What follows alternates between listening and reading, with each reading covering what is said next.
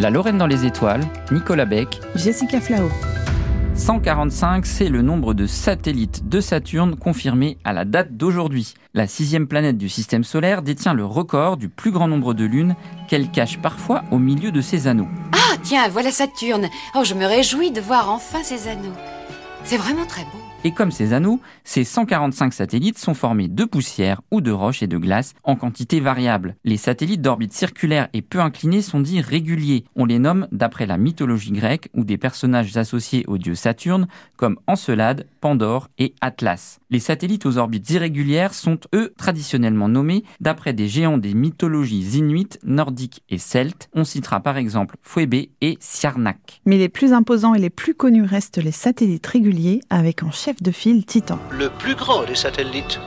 Il est plus gros que la planète Mercure. Titan est le deuxième plus gros satellite du système solaire après Ganymède, une lune de Jupiter. Découvert par l'astronome néerlandais Christian Huygens en 1655, il est pour l'instant le seul satellite connu à posséder une atmosphère dense. Attention, cette atmosphère est cependant bien différente de ce que l'on connaît sur Terre, avec 98,4% de diazote et 1,6% de méthane et d'éthane. Le climat, qui comprend des vents et des pluies de méthane, crée des champs de dunes et des reliefs côtiers similaires à ceux observés sur Terre. On y trouve aussi des lacs, mais remplis d'hydrocarbures, car la température aux alentours de moins 180 degrés Celsius est bien trop basse et l'eau présente s'y trouve sous forme gelée en surface. Oui, c'est ce que suggèrent les données collectées par la mission Cassini-Huygens entre 2004 et 2017. Cette collaboration avec la NASA a aussi permis à l'Europe de poser un petit atterrisseur à la surface de Titan, le fameux Huygens, qui a survécu dans ces conditions extrêmes pendant presque trois heures. Huygens a mis en évidence un cycle des hydrocarbures très actif, similaire à notre cycle de l'eau. Ces indications laissent penser que Titan pourrait peut-être héberger de la vie extraterrestre microbienne ou tout au moins un milieu riche en chimie organique complexe il y aurait même potentiellement un océan souterrain sous la surface de Titan qui pourrait être un environnement favorable à la vie. Enfin, Titan n'a pas le monopole des océans souterrains et qui sait, de la vie extraterrestre, puisque des océans d'eau liquide seraient aussi présents sous la surface d'Encelade, autre satellite régulier de Saturne blotti au cœur des anneaux. Oh, c'est vraiment un merveilleux spectacle, je ralentis. Encelade est sublime avec ses reflets bleutés, caractéristiques de neige d'eau fraîche,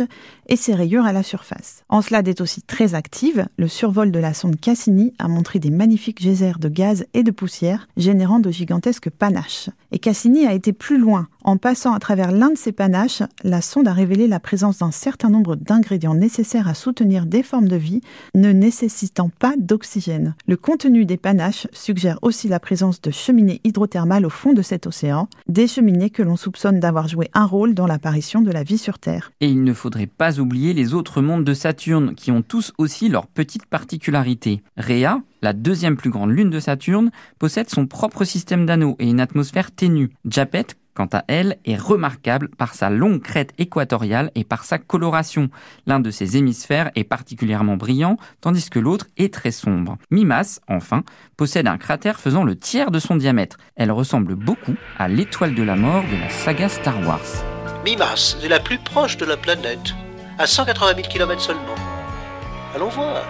Et qui sait, c'est peut-être ce qui a refroidi les agences spatiales jusque-là. Car à part quelques survols de Pioneer 11 en 1979 et des sondes voyageurs, et bien sûr la fameuse mission Cassini-Huygens qui était finalement la seule vraie mission dédiée au système saturnien, il n'y a pas grand monde qui s'aventure aussi loin du Soleil. On attend donc avec impatience le futur drone de la NASA, baptisé Dragonfly, qui ira se poser sur Titan d'ici 2034. Cette sorte de libellule géante de 3 mètres d'envergure et 400 kg parcourra les dunes du satellite de Saturne. Avec sa station météo, ses capteurs sismiques et ses caméras haute résolution, Dragonfly recueillera un maximum de données et pourra même prélever et analyser sur place quelques échantillons de roches. Dragonfly devrait donc dévoiler quelques-uns des mystères de Titan.